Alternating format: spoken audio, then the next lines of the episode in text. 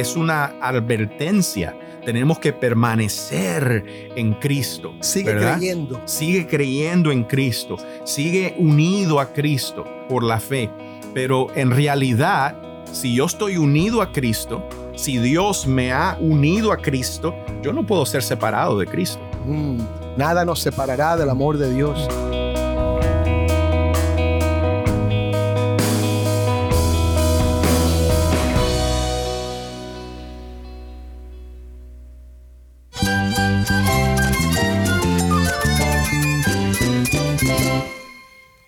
Cristo es todo para mí. Mi Salvador, mi amigo, mi guía. Cristo es mi verdad. Es nuestra guía, nuestro faro. Cristo es el Señor y Salvador. Nuestro protector, nuestro amparo, nuestra fortaleza. Es Jesús, el único que te lleva a Dios, el único camino, la verdad y la vida. No hay más ningún camino, es Jesús.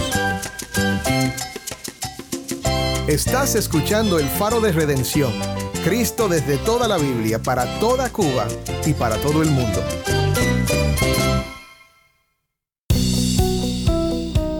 Hola, soy el pastor Dani Rojas y esto es el faro de redención. Cristo desde toda la Biblia, para toda Cuba y para todo el mundo. Pues hemos llegado al final de la semana y bueno hermanos, quiero que sepan que de ahora en adelante vamos a hacer esto como una práctica regular, lo que vamos a hacer hoy. Tengo conmigo el pastor David Menéndez, el pastor José Prado y nuestro amigo Jason Arevalo, que han estado en otros episodios del Faro hace unas semanas cuando tratamos la serie sobre Hebreos. Estamos ahora en el capítulo 3 de Primera de Juan. En realidad vamos a leer la última parte del capítulo 2 y entonces vamos a entrar en el capítulo 3 de Primera de Juan para hablar de un tema muy importante. A mí me parece que a Dani le gusta tomar textos que, que son un poco difíciles, ¿ah? Retantes. retantes. Retantes, bueno. Es que necesitamos todo el consejo de Dios, ¿verdad? es- No, Amén. amén, amén. Sí, yo creo que en, en la introducción a, a un capítulo de, de Hebreos, yo dije, mira, nosotros preferimos leer los salmos, como el Salmo 23 o los pasajes que nos dan eh, mucha paz y son fáciles de, de entender y asimilar, que nos consuelan, pero evitamos a veces los pasajes difíciles.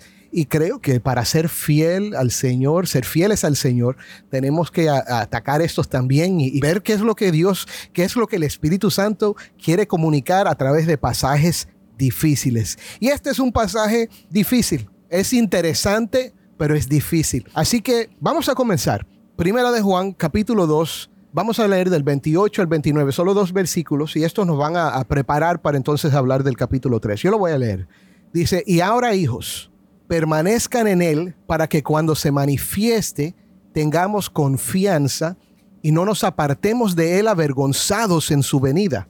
Si saben que Él es justo, saben también que todo el que hace justicia es nacido de Él. Y esa es la palabra del Señor. Amén. Amén. Quiero, antes de que empecemos a hablar, mencionar que aquí nos habla de, algunas cosas que va a hablar el capítulo 3. Habla de cuando Él se manifieste y habla de que la persona que hace justicia es nacido de Él. Son dos temas que entonces se van a desarrollar en el capítulo 3. Pero ¿qué podemos decir acerca de estos dos versículos? ¿Algunas ideas? Bueno, una de las cosas que yo quería decir, que es muy importante, porque muchas veces yo escucho estos versículos ser predicados, pero normalmente son predicados de una manera en la cual se le empuja, ¿verdad?, al creyente o al, que esté escuchando que haga justicia para poder ser un hijo de Dios, ¿verdad? Pero lo que nos hace a nosotros hijos de Dios no es nuestra justicia, lo que nos hace a nosotros hijos de Dios no es nuestro desempeño, nuestra obediencia.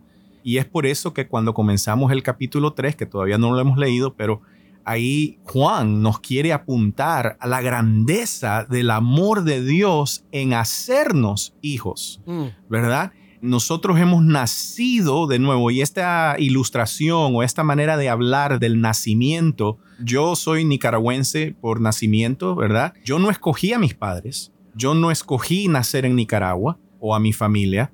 Eso es algo que yo no tuve nada que ver con eso. Y de la misma manera, al nacer de nuevo en Cristo es algo que fue hecho en nosotros, ¿verdad? Mm. Es el Espíritu de Dios que nos vivificó, nos encontró muertos en nuestros delitos y pecados, pero por el amor que Dios tenía hacia nosotros, fuimos vivificados en Cristo, Amén. fuimos unidos en Cristo y nacimos de nuevo. Entonces la justicia de que habla aquí es el fruto del nacer de nuevo, no es el mérito. Amén. ¿Verdad? Amén. Creo que José ya predicó el texto. no, no, pero es, es una buena introducción. Jason, ¿qué querías decir? Yo quería decir algo breve, que entonces el renacimiento no es obra de nosotros, sino es obra del Señor. Amén. Mm. Y también que esta justicia tiene referencia a nuestra identidad y posición en Cristo. Me recuerdo, ¿verdad?, las palabras de Pablo en Romanos, que en el Evangelio la justicia de Dios se revela por medio de la fe y para fe, para todo aquel que en Él cree. Nosotros practicamos justicia ahora de nuestra posición de justos. Nacemos de nuevo siendo declarados ya justos en Cristo Jesús a través de la fe. Y esto va a ser significativo para la práctica de justicia. ¿Cómo es que dice Romanos capítulo 5, versículo 1? Me lo sé en Reina Valera. Justificados Justificado, pues pues. por la fe, tenemos paz para con Dios por medio de qué? Por medio de nuestro Señor Jesucristo. Amén. Amén. Amén. Ahora, vemos un verbo aquí en el versículo 8 que nos indica lo que Juan quiere que hagamos. Y por supuesto, nosotros no enfatizamos tanto lo que nosotros hacemos, sino lo que Cristo hace. Pero aquí está esta instrucción. Él dice, permanezcan en Él. Permanezcan en Él para que cuando se manifieste tengamos confianza y no nos apartemos de Él avergonzados en su venida. Así que yo creo que eso nos apunta al Evangelio. Ujú. ¿Cómo nos apunta el Evangelio? Permanecer en Cristo Jesús es permanecer en nuestra identidad y posición de justicia en Él. Es decir, es el continuar creyendo, descansando en quienes somos nosotros en Cristo Jesús. Tenemos una identidad y una posición de justos delante de Dios. Esto no es algo que hacemos para convertirnos en justos. No practicamos la justicia para ser justos. No practicamos la justicia para venir a alcanzar la recompensa de Dios. Sí, como para endeudar a Dios. Decirle, Dios, mira todo lo que yo he hecho, ahora me debes la vida eterna, ahora me debes la salvación. Otra idea que yo quisiera traer a este punto que acabas de traer, Dani, es la idea que hablamos en hebreo. La idea de que cuando el autor está escribiendo, él está escribiendo a una iglesia. Y la iglesia, en la iglesia está la iglesia visible y la iglesia invisible. Me gusta ese tema. Ah, me encanta, porque es que en verdad Juan dice permanezquemos, él está hablando a toda la iglesia, pero él también sabe, porque este es el mismo Juan que escribió en su evangelio las palabras de Cristo, que dijo que todo aquel que el Padre le da al Hijo no se perderá, que el Hijo lo sostenerá, Sí, ¿verdad? no, no, no, na- no serán arrebatados de su mano. Exactamente. No hay manera en que en la cual nosotros, si somos de Él, si, si estamos unidos a Cristo, no hay separación. Nada nos puede separar del amor de Dios en Cristo Jesús. Amén. ¿Verdad? Amén. Así que no hay separación. Eh, él está hablando a personas que han profetizado fe, pero en esas entre las que han profetizado fe pueden haber personas que no son de la iglesia invisible, o sea, no son de la iglesia de Dios. Y por lo cual es una advertencia. Tenemos que permanecer en Cristo. Sigue ¿verdad? creyendo. sigue creyendo en Cristo, sigue unido a Cristo por la fe. Pero en realidad, si yo estoy unido a Cristo, si Dios me ha unido a Cristo, yo no puedo ser separado de Cristo. Mm, nada nos separará del amor de Dios en Cristo Jesús. Amén. Romanos 8. Ahora vamos a leer en el capítulo 3. Vamos a leer del 1 al 3 por ahora. Eh, David, ¿por qué no lees este pasaje? Primera de Juan 3 del 1 al 3. Miren cuán gran amor nos ha otorgado el Padre, que seamos llamados hijos de Dios, y eso somos. Por esto el mundo no nos conoce, porque no lo conoció a Él. amados, ahora somos hijos de Dios y aún no se ha manifestado lo que habremos de ser.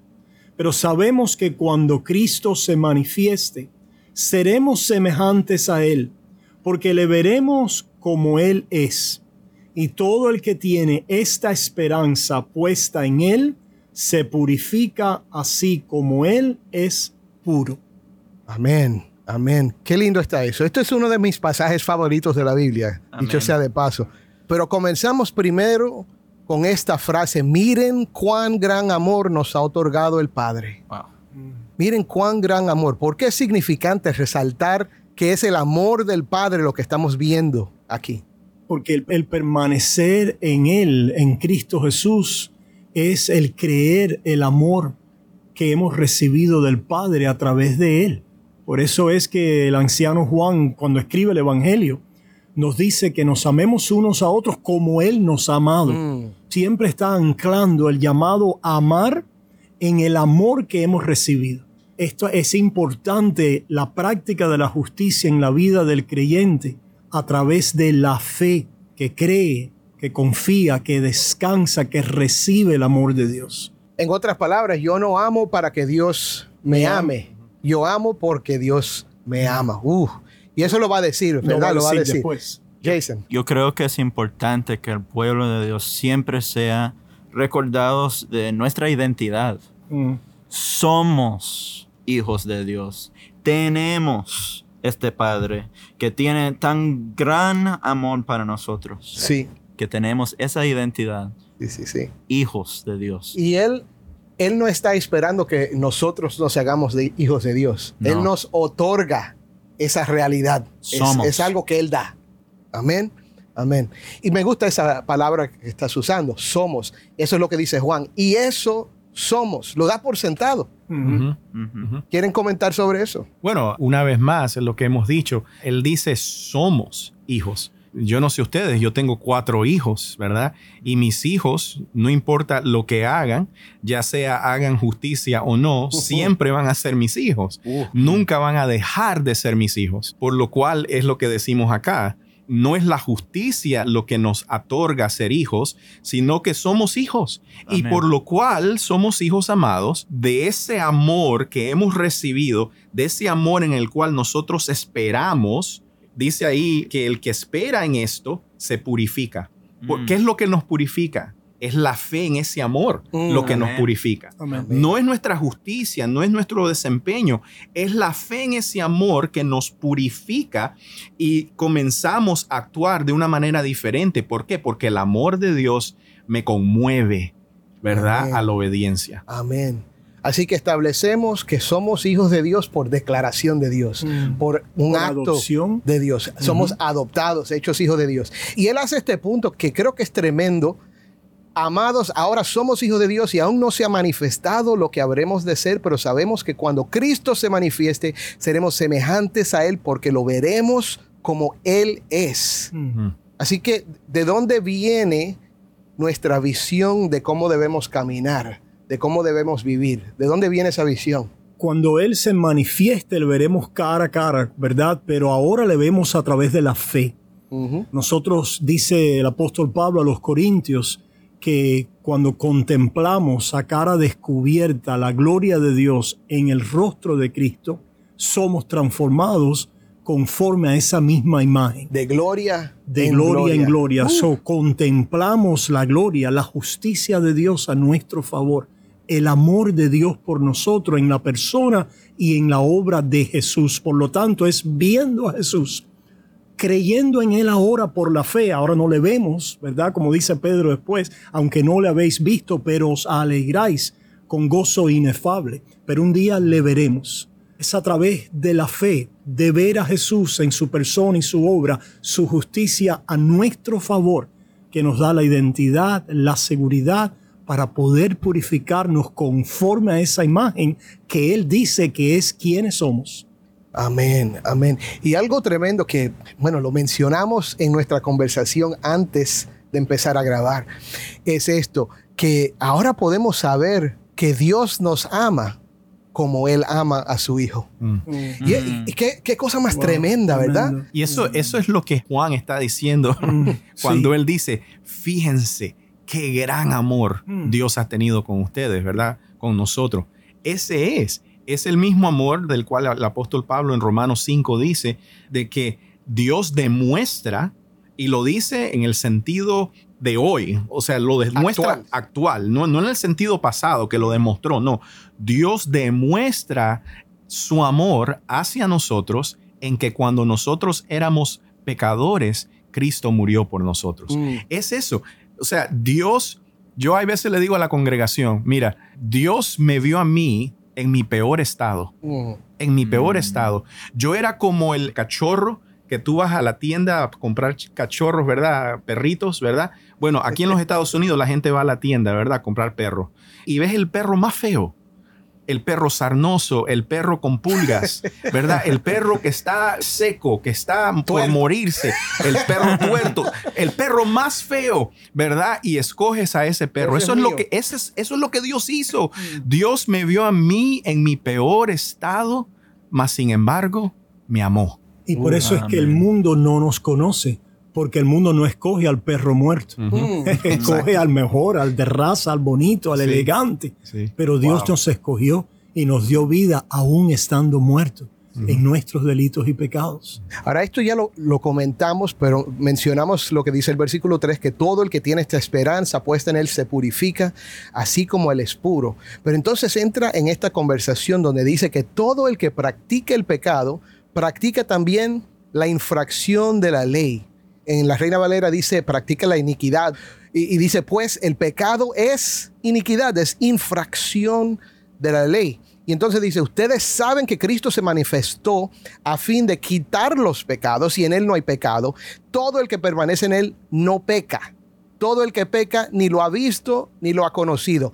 Vamos a hablar de eso, porque esto asusta a la gente a veces cuando leemos pasajes como estos, porque miramos en nuestras vidas, vemos la realidad de la vida en este cuerpo que tenemos y nos asustamos porque decimos, espera un momento, yo creo que aunque yo creo en Cristo, yo también practico el pecado y, y- y esto parece incompatible con la fe cristiana.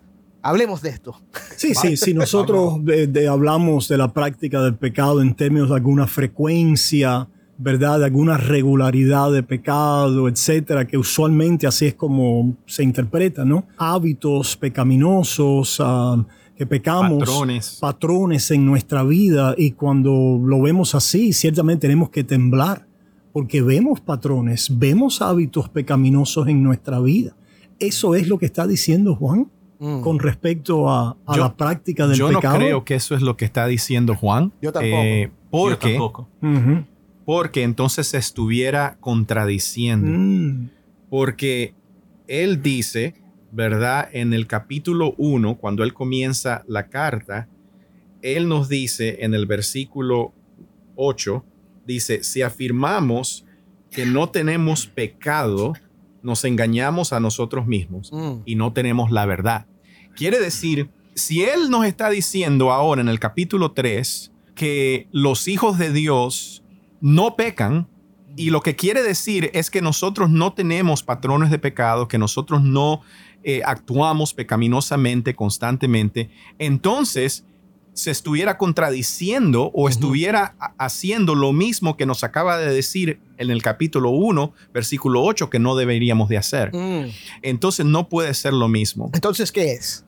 Yo- bueno, yo creo que lo que es es que Él nos dice en el capítulo 1, Él nos dice, nosotros pecamos, no mientas, no hagas a Dios mentiroso, eres un pecador, pero tenemos un fiel abogado. Mm. ¿verdad? Mm. Sí. Y si nosotros confesamos nuestro pecado al fiel abogado, Él es fiel para perdonarnos y limpiarnos de toda iniquidad, Amén. ¿verdad? Entonces, yo creo que el pecado de que Él está hablando, la práctica de pecado que Él está hablando en el capítulo 3, es la persona que no confiesa sus pecados, la persona que no se arrepiente de sus pecados, no la persona que no trae a Cristo sus pecados. Amén. Mm. Amén. Sí, sí, el que practica el pecado es el que vive esa vida pecaminosa, el que se dedica y se, vamos a decirlo, se revuelca en el pecado sin concepto de pecado. Convicción. Sin convicción, sin, sin una sensación de que está mal. Yo, a mí me gusta decirle a la gente, mira, yo sé que estás luchando con el pecado. Eso no quiere decir que estás muerto, al contrario, eso es una señal de vida. El que lucha contra el pecado, el que reconoce su debilidad, es una persona que quiere agradar a Dios. Es una persona que, que Yeah. quiere vivir en fidelidad al Señor, pero ve esta debilidad en la carne. A veces interpretamos esto en términos de que tengamos o no tengamos pecado, ¿verdad? O más o menos. Pero yo creo que el corazón de, de la cosa aquí es qué hacemos con el pecado. Y lo Mm. que hace aquel que no practica el pecado es que continuamente lo está confesando y está recibiendo ese perdón, esa limpieza y la seguridad de que Cristo es nuestro abogado y la propiciación por nuestros pecados. Y saben que, hermanos, Eh, yo quiero decir algo que para mí es bien, eh, pesa, me pesa en el corazón mucho, porque el cristiano debería de ser la persona que constantemente debería de vivir confesando pecado. Mm. Nosotros todos los días Mm, mm. Deberíamos de, tomar un tiempo y confesar nuestro pecado a Dios y confesarle a otros que hemos pecado, ¿verdad? Y deberíamos de ser personas que constantemente nos estamos arrepintiendo. Y sabes, el problema es este. El problema es que la mayoría de las veces estos versículos y otros se predican de una manera en la cual el enfoque viene siendo el yo. Y cuando el enfoque es el yo, yo no quiero confesar pecado. Pero si el enfoque es Cristo, Mm. mis hermanos, nosotros vamos a ser personas que constantemente vamos a confesar pecado. Y aun cuando no lo vemos y otros nos muestran nuestros pecados, vamos a tener la humildad de querer verlo. Y la humildad de decir, bueno Señor, muéstramelo. En vez de siempre tapar y defender y de callar el pecado. Ahora, tenemos que adelantar ahora bien rápido porque se nos está acabando el tiempo, pero creo que podemos cubrir el resto de este pasaje sin leerlo. Hasta el final, hasta el versículo 12, él sigue con este tema y el contraste está entre practicar el pecado y practicar la justicia. Y lo que nos indica es que el que practica la justicia es de Dios, el que no practica la justicia, el que practica el pecado, no es de Dios.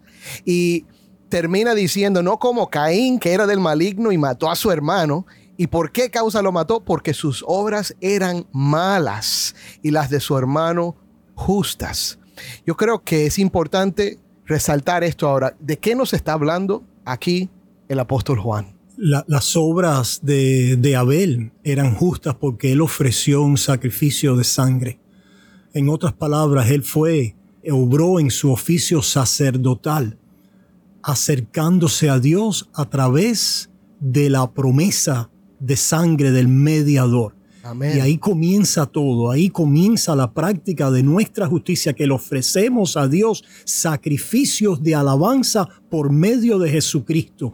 Caín odió eso, odió que él quería ofrecerle a Dios sus propias obras, sus propios sacrificios y lo mejor de él, y odió a aquel que era el justo porque había por la fe sido declarado justo y ahora ofrecía sinceramente y verdaderamente un sacrificio de alabanza, de agradecimiento por aquella obra prometida que Dios iba a hacer a su favor. Uf, añadiendo a lo que acaba de decir David, ¿verdad? El sacrificio de sangre que ofrece Abel es un sacrificio, mis hermanos, que siempre nos recuerda que nosotros somos pecadores. mm, Y esa es la cosa, que nosotros no queremos admitir eso. Por eso comienza Juan su carta de esa Mm, manera, mm, porque no queremos admitir que somos pecadores. Caín no quería admitir que era pecador y él le trajo al Señor su justicia propia, Mm, mm. su justicia propia, Y fue rechazado. y fue rechazado. uh, ¿Ves? Y eso fue lo que lo llevó a asesinar. Caín no es el único asesino No. que vemos en, en el pueblo de Dios. David es un asesino, mas sin embargo David fue justificado. mm. Yo creo, yo creo que por esta razón hay que apuntar a otro énfasis que hay de mostrar lo que solo Cristo pudo hacer. ¿Yo puedo quitar mis pecados? ¿Puedo perdonar mis pecados? No, dice en, en versículo 5, ustedes saben que Cristo se manifestó a fin de quitar los pecados Entonces, ¿quién pudo quitarlo? Cristo. ¿Y quién puede destruir las obras del diablo? El versículo 8 dice que el Hijo de Dios se manifestó con este propósito, para destruir las obras del diablo. ¿Quién lo puede hacer yo? No, Cristo. Entonces, en resumen, porque ya se nos acabó el tiempo, en resumen, nosotros permanecemos en Cristo por la fe. Amén. No practicamos el pecado en el sentido de que nos arrepentimos y cuando reconocemos maldad en nosotros vamos al abogado, vamos al que nos puede perdonar. ¿Y cómo practicamos la justicia? Creyendo en el Hijo de Dios, creyendo que Cristo vino y murió por nosotros y entonces lo cual lo cual en verdad produce, lo vamos a ver también. El fruto de una vida de amor, un comienzo de una obediencia evangélica nueva, ¿verdad? En amor. Amén. Amén. Pues hermanos, gracias por esta conversación. Creo que tocamos todo lo que pudimos tocar en 20 minutos. Gracias, gracias por estar conmigo. Nos vamos a ver otra vez con ellos la semana que viene, el viernes. Les invito a que sigan escuchando esta serie acerca de Primera de Juan. Vamos a terminar con una oración. José. Sí, sí. Señor, te damos gracias, Padre, por el amor que tú has derramado en nosotros. Te damos gracias, Señor, de que aun cuando nosotros éramos rebeldes, aun cuando nosotros éramos tus enemigos, tú nos llamaste a ser tus hijos a través de Cristo. Señor, te pedimos que nos des el conocimiento, nos des las fuerzas y la humildad de poder rechazar el pecado en nuestros corazones y poder aplicar la justicia perfecta de tu Hijo amado Jesús. Te lo pedimos en el nombre de Jesús. Amén. Amén.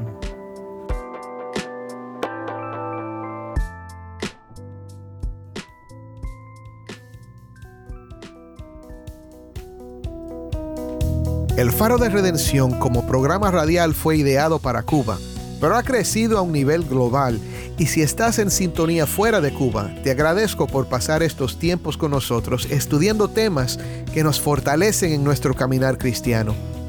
¿Tienes una historia que contarnos sobre cómo el faro de redención está impactando tu vida?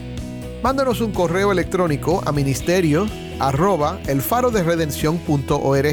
De nuevo, ministerio arroba elfaroderedención.org.